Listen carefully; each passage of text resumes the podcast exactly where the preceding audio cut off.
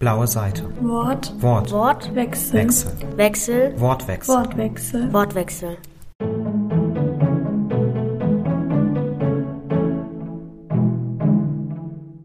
Hallo, wir sitzen hier heute mit Alice Panthermüller, ähm, eine Autorin, die hauptsächlich für die Lotta-Bücher bekannt ist. Und ja, wir freuen uns, dass du hier bist. Dankeschön, ich freue mich auch, dass ich hier sein kann. Ja, wollen wir dann einfach mal anfangen? Also warum haben Sie sich dafür entschieden, Bücher für Kinder und Jugendliche zu schreiben? Tja, gute Frage. Vielleicht liegt es daran, dass ich schon als Kind geschrieben habe. Da habe ich mir schon Geschichten ausgedacht, in leere Schulhefte geschrieben, die Bilder dazu gezeichnet. Und da wollte ich schon Buchschreiberin werden. Und ich meine, zu dem Zeitpunkt, da war ich in der Grundschule, da habe ich natürlich Kindergeschichten geschrieben, das war ganz klar. Und als ich dann später wieder anfing, habe ich sogar erstmal mit einer Geschichte für Erwachsene angefangen. Aber irgendwie sind alle Leute, mit denen ich darüber gesprochen habe, davon ausgegangen, dass ich für Kinder schreibe, weil ich zu dem Zeitpunkt selbst Kinder hatte, die halt noch klein waren. Ich habe immer noch Kinder, aber die sind jetzt beide schon über 20.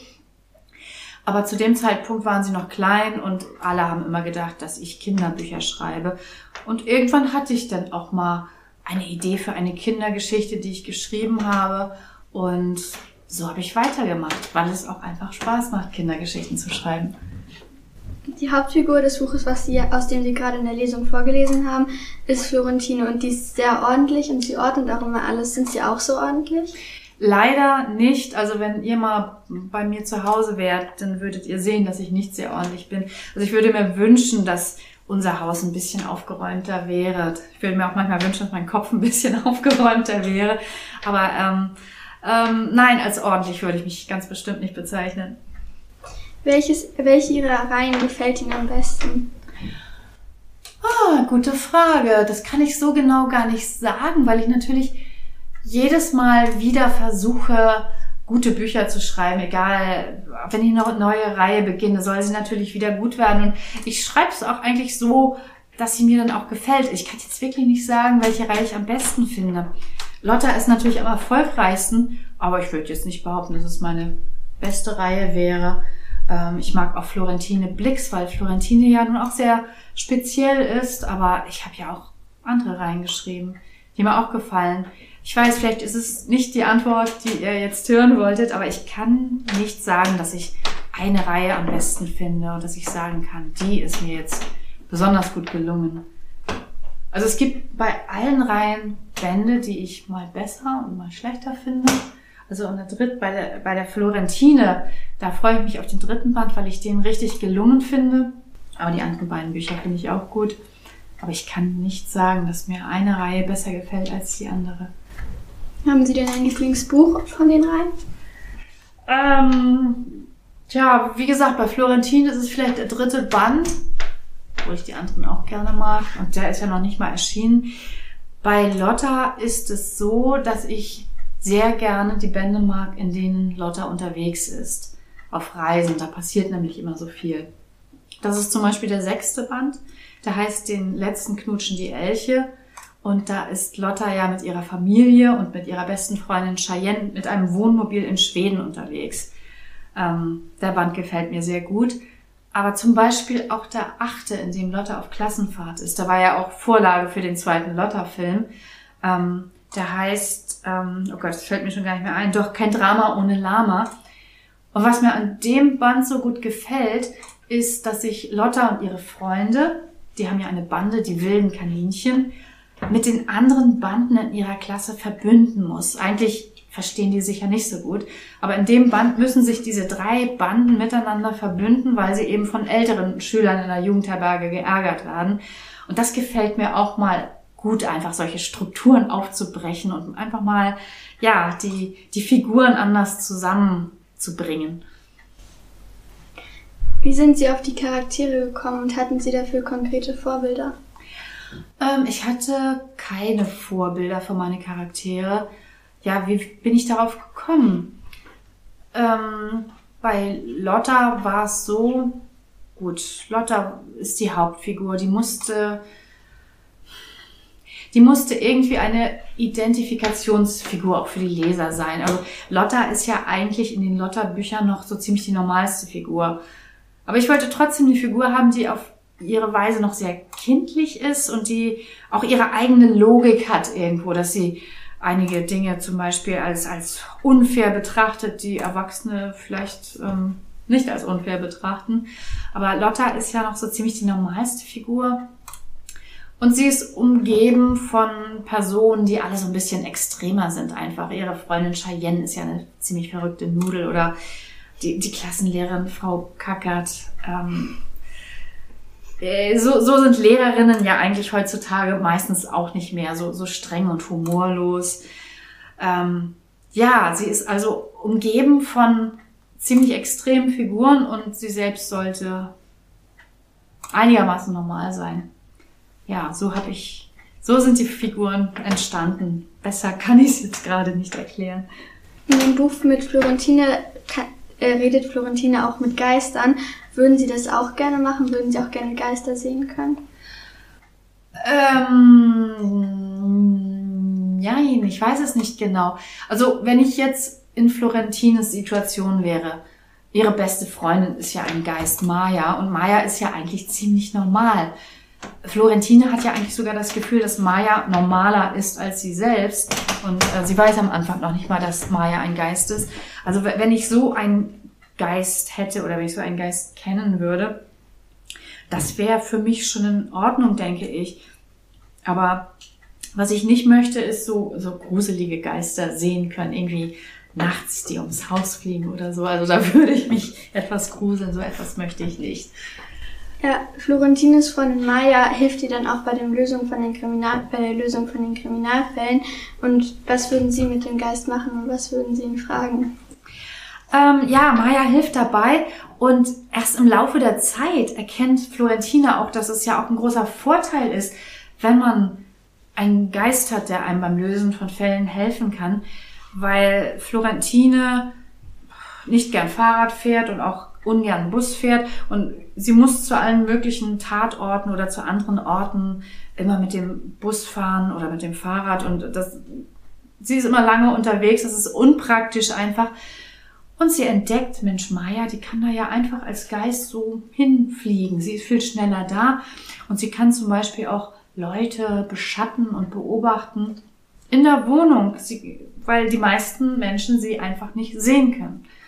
Florentine kann Geister sehen, ihr Freund Bo kann ja auch Geister sehen, aber die meisten Menschen können keine Geister sehen. Und deswegen ist es ein großer Vorteil, eine Geisterfreundin zu haben, die eben Dinge herausfinden kann, die sie gar nicht so leicht selbst herausfinden kann, weil das für sie zu kompliziert ist oder ja, weil es einfach nicht geht, dass sie Leute beschattet, ohne dass sie bemerkt wird. Florentine und Maria finden eine Flaschenpost, die Hinweise für den Fall äh, beinhaltet. Und was würden Sie in eine Flaschenpost reinschreiben?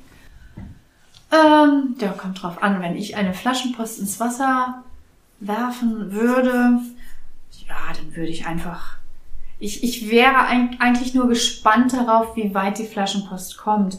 Und ich würde hoffen, dass irgendjemand von ganz weit weg mir eine Antwort schreibt. Und von daher würde ich mich selbst ein bisschen vorstellen und erzählen, an welcher Stelle ich die Flaschenpost ins Wasser geworfen habe.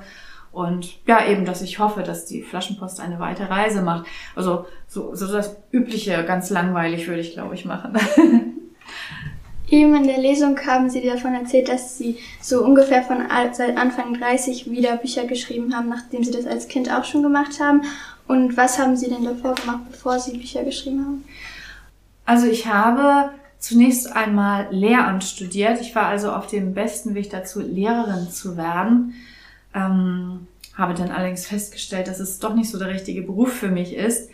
Ich war noch ein Jahr in Schottland als ähm, deutsche Fremdsprachenassistentin, so hat sich das genannt. Und ähm, ich war an zwei Schulen und habe da quasi den Deutschunterricht unterstützt. Also ich habe dann immer mal wieder mit Gruppen von Kindern zusammengesessen und habe mit denen einfach Deutsch geübt und Deutsch gesprochen. Und ähm, anschließend habe ich dann nochmal eine Ausbildung gemacht zur Buchhändlerin. Also na, mit Büchern hat es bei mir auch immer zu tun. Ähm, ich habe dann genau Buchhändlerin nochmal gelernt. Und dann war ich aber inzwischen auch schon 30 und dann kamen meine Kinder und wir sind umgezogen von Flensburg, da komme ich her, so wie Florentine, in den Landkreis Celle. Und dann war ich erstmal eine Weile mit meinen Kindern zu Hause und hatte dann auch Zeit, wieder mehr zu schreiben.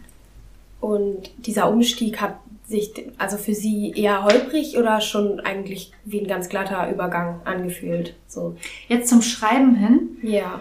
Ah, oder gerade zum Bücher veröffentlichen, so dieses Berufwechselnde. Ja, okay. Es war ja so, als wir, als wir in den Landkreis, also als wir nach Niedersachsen zogen, da habe ich sowieso erstmal nicht gearbeitet. Da war ich eben mit den Kindern zu Hause, beziehungsweise unser zweiter Sohn wurde da ja auch erst geboren. Also ich hatte von daher, es war jetzt nicht der Übergang von einem Beruf direkt zum anderen. Ähm, und ich habe dann in der Zeit, also als ich in meinen 30ern war, also eigentlich im ganzen Jahrzehnt könnte ich fast sagen, habe ich viel geschrieben und ich war in Schreibgruppen und auch im Internet gibt es ja auch Schreibgruppen. Und ähm, ja, eigentlich habe ich darauf hingearbeitet, ich habe davon geträumt und ich habe das auch wirklich ähm, intensiv betrieben und ich wollte schon Autorin werden, das wollte ich auf jeden Fall. Ich wusste aber auch zu dem Zeitpunkt schon, dass es ziemlich schwierig ist, einen Verlag zu finden. Und deswegen habe ich mir auch Zeit gegeben. Es hat eben auch eine ganze Weile gedauert und dann habe ich mit einem Manuskript einen Schreibwettbewerb gewonnen. Und das, das war natürlich großartig. Das war natürlich, das war schon ein Einschnitt, obwohl das natürlich dann schon erstmal langsam anlaufen muss. Denn ich habe zwar den Wettbewerb gewonnen, aber trotzdem hat es noch ein bisschen gedauert, bis dann das Buch veröffentlicht worden ist. Ich musste die Geschichte erstmal noch mal so ein bisschen überarbeiten und ähm, mir wurde auch gesagt, dass eben gewünscht wird, dass noch ein zweiter Band erscheinen soll. Von daher musste ich den ersten Band auch dahingehend überarbeiten, dass es eben auf diesen zweiten Band hinauslaufen würde. Und ja, bis das Buch dann wirklich gedruckt ist und im und in den Buchhandlungen steht und auch wirklich dann gekauft wird und man eine Rückmeldung bekommt, vergeht ja schon noch ein bisschen Zeit. Von daher war das jetzt kein, kein Bruch oder so, das kann ich nicht sagen, denn ich habe ja eigentlich lange darauf hingearbeitet. Okay. Ähm, Sie arbeiten ja in fast allen Ihren Büchern mit ähm, der Illustratorin Daniela Kohl zusammen. Oder in sehr vielen in, Büchern. In vielen, ja. Es, ich habe auch einige Serien, die mit anderen Illustratoren gemacht worden sind. Was mir auch ganz lieb ist, weil ich denke sonst, wenn alle un unsere Kombi sehen, also wenn sie sehen, das sind Bücher von Alice Pantermüller und Daniela Kohl, dann denken immer alle an Lotta. Und das soll das soll es ja nicht sein. Ich möchte ja auch eigentlich gerne mit meinen anderen Büchern auch gesehen werden.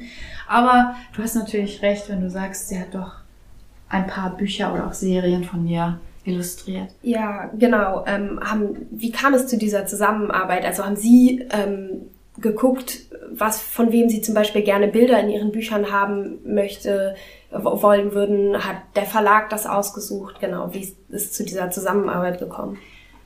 Also das war tatsächlich der Verlag. Wir kannten uns vorher nicht, Daniela Kohl und ich, überhaupt nicht. Sie lebt ja auch in München und ähm, ja, ich in Norddeutschland. Ähm, letztlich entscheidet der Verlag so etwas auch immer, denn der Verlag, der produziert ja die Bücher. Ähm, und es war so, dass der Verlag eben für diese neue Reihe, die wir zusammen geplant haben, also für mein Lotterleben, einen Illustrator oder eine Illustratorin gesucht hat.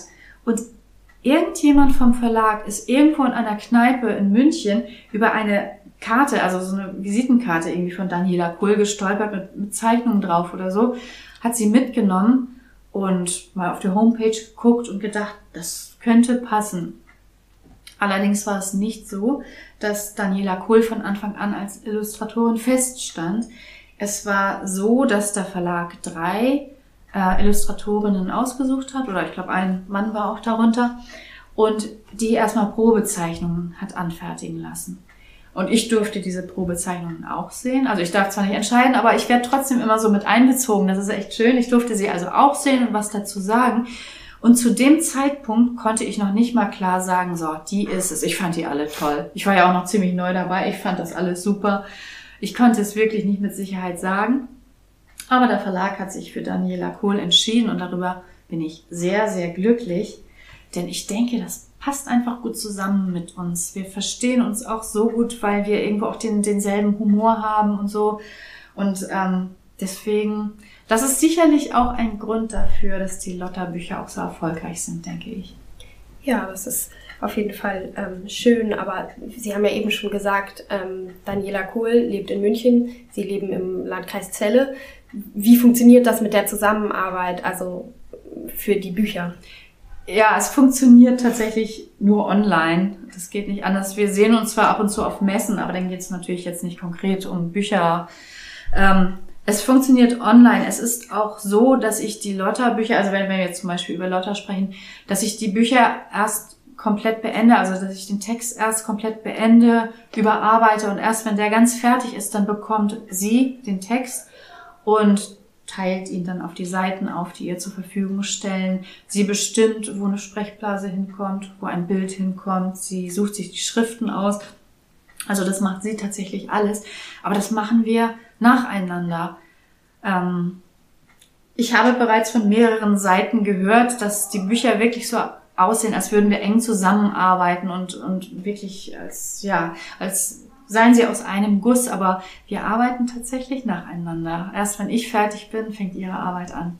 Ja, verrückt, hätte ich jetzt so nicht erahnt. ja, das, ähm. das denken eben viele so, dass, mhm. dass wir sehr eng zusammenarbeiten. Ja, ähm, Sie haben ja auch ähm, beim Drehbuch für, den, für die Filme mitgearbeitet im Grunde genommen. Ja, ähm, das schon. Also ich habe, ich bin ja keine Drehbuchautorin. Ich habe das fertige Drehbuch bekommen und durfte es dann aber durcharbeiten und gucken, so was hört sich jetzt vielleicht noch nicht nach Lotta an oder nach Cheyenne oder nach Paul oder Frau Kackert. Also ich konnte da so ein bisschen eingreifen, Vorschläge machen und die wurden aufgegriffen und dann habe ich es nochmal bekommen. Also ich habe da schon mitgearbeitet, aber ähm, ja, letztlich die, diese es gibt ja immer mehrere Fassungen, die habe ich nicht selbst geschrieben. Ja, und stört es Sie manchmal, dass sozusagen die Filme ja schon teilweise sehr von den Büchern abweichen? Jetzt so der erste Film ist ja jetzt nicht bestehend aus einem der Bücher zum Beispiel. Mhm. Das stimmt, und aber das stört mich überhaupt nicht. Ich finde sogar, dass es gut gelöst ist. Also beim ersten Film ist es so, dass sich die Filmleute die ersten fünf Lotta-Bände genommen haben, sich so eigentlich so die besten zehn rausgesucht haben, aber ja eine völlig neue Geschichte darum gestrickt haben, jetzt mit diesem Sänger Marlon. Und ich fand das gut. Ich glaube, ich hätte es auch so ein bisschen langweilig gefunden, wenn jetzt nur ein Buch verfilmt worden wäre. Ich finde, es ist eine gute Mischung zwischen eben altbekanntem, dass man wirklich Lotta wiedererkennt und ihre Freunde und aber eben auch einer neuen Geschichte, weil ich mir vorstellen kann, dass viele Leute das auch wollen. Ich meine, wenn man ein neues Lotterbuch bekommt, dann möchte man ja auch einerseits Lotter wiedererkennen, aber man möchte eine neue Geschichte haben. Und ich habe das Gefühl, das ist bei beiden Filmen auch gut gelungen. Ja, ich, also ich konnte Lotta auf jeden Fall ganz gut wiedererkennen. Das freut mich sehr, das freut mich natürlich sehr. Äh, in den Lotta-Büchern ähm, altert Lotta ja im Grunde genommen nicht sehr schnell. Also die Bücher spielen ja nicht über einen langen Zeitraum, Raum, sondern über ein paar, äh, über ein paar Wochen im Grunde genommen. Ähm, wissen Sie schon, bis zu welchem Alter Sie Lotta weiterschreiben wollen oder wie alt Sie Lotta im Grunde genommen in den Büchern werden lassen wollen? Das weiß ich noch nicht, aber ich glaube, sie darf nicht zu alt werden. Also sie ist jetzt seit dem ersten Band ja doch schon mehr als ein paar Wochen älter geworden, nämlich schon zweieinhalb Jahre. Ganz am Anfang war sie gerade zehn geworden und ist in die fünfte Klasse gekommen. Zwischen ist sie schon zwölfeinhalb und ähm, ich denke, ich muss die Zeit wirklich noch weiter verlangsamen, in der sie altert. Am Anfang habe ich noch nicht so drauf aufgepasst. Dann war sie von einem Band zum anderen plötzlich ein halbes Jahr älter. Ähm, okay, das kann jetzt nicht mehr passieren, sonst wird sie, glaube ich, zu alt. Und dann, dann sind die Lotta-Bücher nicht mehr das, was sie mal waren. Also es ist sogar so, dass, äh, ich meine, die, die Lotta-Leserinnen sind es ja in erster Linie, die werden natürlich viel schneller älter. Und mich haben schon 15-, 16-jährige Mädchen gefragt, ach Mensch, kann Lotta nicht mal ein bisschen älter werden? Also ich finde Bücher immer noch toll, aber sie ist immer noch so jung. Und da dachte ich, nee, das funktioniert nicht. Denn wenn sie erstmal älter wird, dann kann sie nicht mehr jünger werden. Und dann dann ändern sich die Lotta-Bücher doch ziemlich stark, glaube ich. Denn man kann natürlich eine 10- oder auch 12-Jährige nicht mit einer 15- oder 16-Jährigen vergleichen. Ja, das stimmt. ähm, ich habe ein Interview von Ihnen gelesen, in dem Sie mhm. gesagt haben, dass Sie gerne ein Buch schreiben würden über einen Jungen, der mit seinen Brüdern zusammenlebt, ähm, aber als Mädchen. Stereotypisch im Grunde genommen. Ah ja, okay. Echt? Und so ein Interview gibt es? Ja, das habe ich äh, gelesen so auf jeden ja. Fall. Ähm, und ähm, mhm. also, dass dieser Junge im Grunde genommen stereotypische Mädchen-Hobbys hat, in Anführungszeichen sich in Anführungszeichen weiblich kleidet. Mhm. Ähm, wie sind Sie darauf gekommen?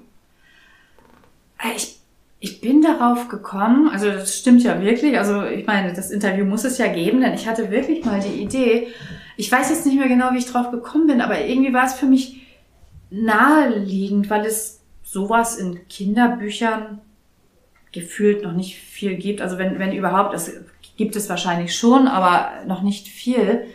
Aber ich hatte, ich hatte einfach mal die Idee, dass ich das, ohne es groß zu thematisieren, dass da einfach dieses Kind ist, das zwar als Junge geboren wurde, aber von sich ganz genau weiß, dass es ein Mädchen ist und eben auch so lebt und mit, Mädchensachen spielt. Äh, Mädchensachen bitte immer in Anführungsstrichen. Ne? Genau. Ich möchte jetzt nicht wieder Stereotypen bedienen.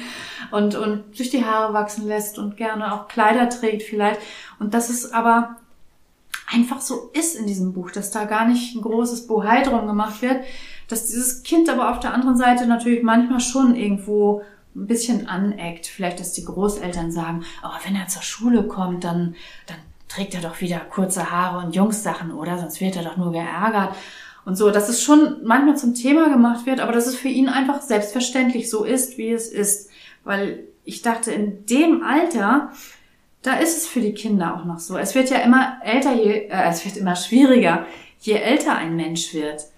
Und dann zu sagen, ich, ich bin hier falsch, ich bin eigentlich ganz anders in Wirklichkeit. Aber in dem Alter, ein, ein Kind, das im Vorschulalter ist, für den ist das noch selbstverständlich und auch für die Leser wäre das noch selbstverständlich. Ist, man könnte es den Lesern einfach noch, ja, die würden das einfach so hinnehmen. Kleine Kinder nehmen so etwas einfach so hin und dann ist das eben so. Und so muss es ja letztlich auch sein. Und ich denke auch, wenn die dann größer werden, dann wissen sie, ja, sowas gibt es. Das kann sein. Das ist einfach so. Und das wollte ich klar machen. Und ich hatte auch mit einer Lektorin vom Arena Verlag darüber gesprochen. Und sie fand die Idee auch toll. Aber der Verlag ist letztlich ja doch ein, ein Unternehmen, das ähm, ja, das darauf schauen muss, womit es Geld verdient eben. Und von daher ist das Projekt dann doch nicht zustande gekommen. Aber persönlich war sie auch begeistert von der Idee. Ja, also ich muss sagen, das finde ich auch sehr toll, dass sie im Grunde genommen, also dass du im Grunde genommen dadurch ähm, unaufmerksamer, äh, nicht äh, unauffälliger ähm, einfach so Sichtbarkeit zum Beispiel für Transpersonen schaffen würden. Das finde ich wirklich sehr toll. Ähm, und, okay, das freut mich. Ähm, ja, das war, ja, das und, war so, ja, schon der Gedanke dahinter, nachdem du ja eigentlich gefragt hattest. Ja, ja. genau. Und mhm. also ich zum Beispiel würde mich freuen, wenn vielleicht sowas nochmal zustande kommen würde. Mhm. Sie hatten da ja so diese Idee, genau. Ja. Ähm, glauben Sie, das wäre vielleicht irgendwann noch möglich? Ich denke schon, dass es durchaus irgendwann noch möglich wäre. Gut, vielleicht jetzt nicht beim Arena Verlag, obwohl die wahrscheinlich ein bisschen kariert gucken, wenn ich damit zu einem anderen Verlag gehen würde, denn alle meine Kinderbücher sind bisher bei Arena erschienen und ähm, wir sind auch nett zueinander, von daher. Aber ähm, ich denke, das ist ja auch ein Thema, das sich einfach weiterentwickelt oder dessen Sichtbarkeit sich einfach weiterentwickelt. Also als, als ich ein Kind war oder auch Jugendliche oder junge Erwachsene, da hatte ich, hatte ich doch gar nicht das Gefühl, dass es sowas überhaupt gibt. Das wird es natürlich, selbstverständlich hat es das schon genauso gegeben. Aber die Leute, die mussten sich dann verstecken und falsche Leben führen, ne? Weil, weil in den Köpfen der Menschen war es einfach noch nicht drin. Aber das passiert jetzt halt doch mehr und mehr, dass es eben doch ähm, einfach bekannter wird, dass es so ist, dass es diese Menschen gibt. Finde ich wirklich toll. Ähm, mhm. Und ich glaube tatsächlich, das war es auch jetzt an Fragen und wir werden jetzt durch. Gut, prima. Dann freue ich mich. Ja, ich freue mich, ich bedanke mich für eure Fragen. Es hat mich gefreut, mit euch zu reden. Ja, war richtig schön. Waren noch tolle Fragen. ja, mir hat es auch gefallen. Ja. Okay, dann vielen Dank und tschüss.